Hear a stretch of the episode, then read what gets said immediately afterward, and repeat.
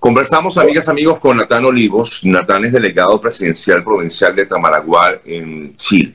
Y justamente con usted quería conversar acerca de esta situación que se ha vivido en la zona. Entendemos perfectamente que las leyes deben respetarse, pero según eh, hemos leído, hay muchas informaciones que hablan de que esta ley de migraciones que está aplicándose se ha tomado supuestamente de forma improvisada. ¿Qué piensa usted al respecto, Natal? No, a ver, eh, lo que pasa es que como toda nueva ley, hay que recordar que la ley migratoria de Chile, que regía hasta solo hace dos días atrás, era del año 1974 aproximadamente. Por lo tanto, era una ley que eh, no tenía, tenía otra realidad, otro contexto y tenía, eh, digamos, otra normativa.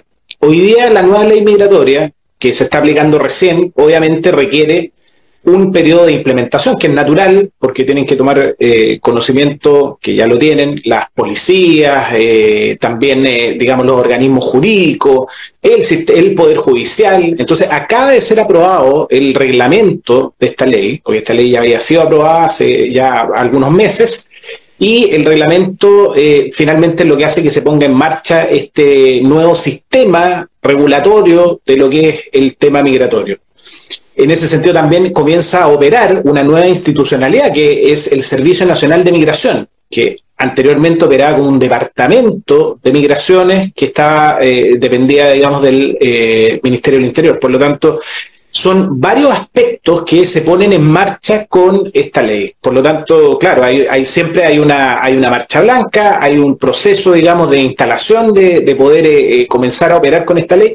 Sin embargo, ya desde el primer día nosotros eh, realizamos ya procesos de reconducción, por ejemplo, que es uno de los aspectos claves que contiene esta nueva ley, ya que la, la ley anterior no lo contemplaba, la ley anterior solamente contemplaba como máxima sanción por un ingreso por paso no habilitado eh, lo que era la expulsión.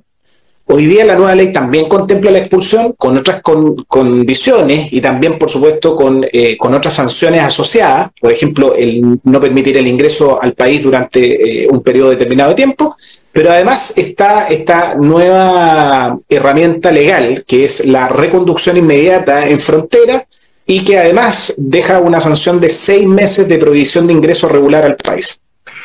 ¿Y qué ocurre con estas personas que estaban, digamos, en el, en el proceso justamente eh, de entrar a Chile? Digo, sobre todo, hay un grupo de venezolanos importante, un grupo importante, digo en cuanto a número, de personas que se encontraban justamente en la frontera entre Bolivia y Chile. ¿Qué ocurre con estas personas? ¿Permanecerán en Bolivia? ¿Deben permanecer en Bolivia?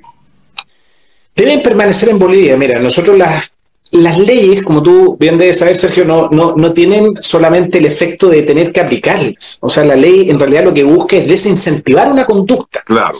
Por lo tanto, eh, lo que busca esta ley es que aquellas personas que deseen venir a Chile, Chile nunca ha cerrado sus puertas a la migración, pero de manera ordenada, regulada y como corresponde, no entrando por la, por la ventana. O sea, yo cuando voy a la casa de alguien, toco la puerta, toco el timbre ingreso como corresponde. Por lo tanto, eh, lo, que, lo que el llamado es a no eh, ingresar nuevamente, no querer hacer este ingreso por paso no habilitado, porque hoy día, además, con la nueva normativa, es una muy mala idea, es la peor idea que se puede tener querer ingresar de esa manera, porque no vas a tener ninguna posibilidad. Primero, la nueva ley no contempla ningún proceso de regularización estando dentro de Chile. Segundo, si eres detectado ingresando por un paso no habilitado, vas a ser reconducido y vas a quedar con, una, con un impedimento de ingresar a Chile durante seis meses y además eso obviamente queda en un registro, que después obviamente genera también, eh, queda ese registro para eh, cualquier solicitud posterior. Eh, y por supuesto, si eres detectado posteriormente, supongamos que ingresaste por el paso no habilitado, evadiste algún control de, la, fuerza policial y eres detectado en otra región, por ejemplo, del país bueno, te enfrentas igual al proceso administrativo que puede derivar en una expulsión, que puede incluso determinar que tú no puedes ingresar al país en 10 años o eh, en un periodo determinado de tiempo importante.